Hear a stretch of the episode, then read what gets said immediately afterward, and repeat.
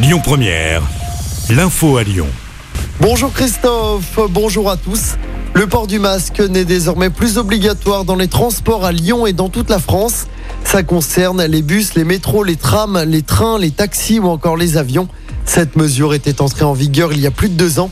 À noter que le port du masque reste obligatoire au moins jusqu'à cet été dans les hôpitaux et les EHPAD. Il va falloir s'armer de patience sur les routes cette semaine à Lyon. Plusieurs axes traditionnellement tendus de l'agglomération sont interdits la nuit à partir d'aujourd'hui jusqu'à jeudi inclus. C'est à cause de travaux d'aménagement. Le tunnel sous Fourvière sera fermé quatre nuits cette semaine à partir de ce soir 20h et jusqu'à 6h le lendemain dans les deux sens de circulation. Sur la M7, même chose, circulation fermée les quatre prochaines nuits. Il sera impossible de rouler entre le centre de Lyon et Pierre-Bénite en direction de Marseille. Et puis en direction du sud, la circulation sera impossible entre Fézin et Ternay sur la 7 entre ce lundi et ce jeudi de 21h à 6h du matin. Dans l'actualité locale également, un homme interpellé ce week-end à Lyon avec une seringue et un dérivé du GHB. L'individu avait été euh, repéré tôt hier matin par les caméras de vidéosurveillance du Ninkasi Gerland dans le 7e. Selon le parquet de Lyon, la seringue ne comportait pas d'aiguille.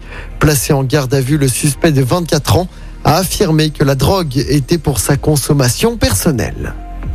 Deux blessés, dont un grave, hier à la mi-journée dans un accident sur la 43.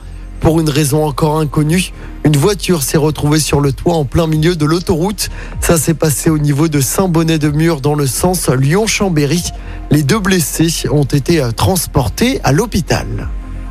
En politique, jour J à Matignon, la succession de Jean Castex pourrait intervenir aujourd'hui avec la nomination d'une femme au poste de Premier ministre. L'actuel locataire est en tout cas prêt à partir sans remords ni regrets, a confié Jean Castex. C'était dans les colonnes du Parisien. Du tennis avec la suite du premier tour de l'Open Park Auvergne-Rhône-Alpes. Ça se passe au parc de la Tête d'Or à Lyon. Joe Wilfried Songa, qui dispute l'avant-dernier tournoi de sa carrière, affronte le Slovaque Alex Molkan. Ce sera à partir de 14h.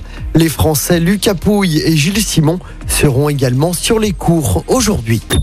Écoutez votre radio Lyon Première en direct sur l'application Lyon Première, lyonpremière.fr et bien sûr à Lyon sur 90.2 FM et en DAB+. Lyon Première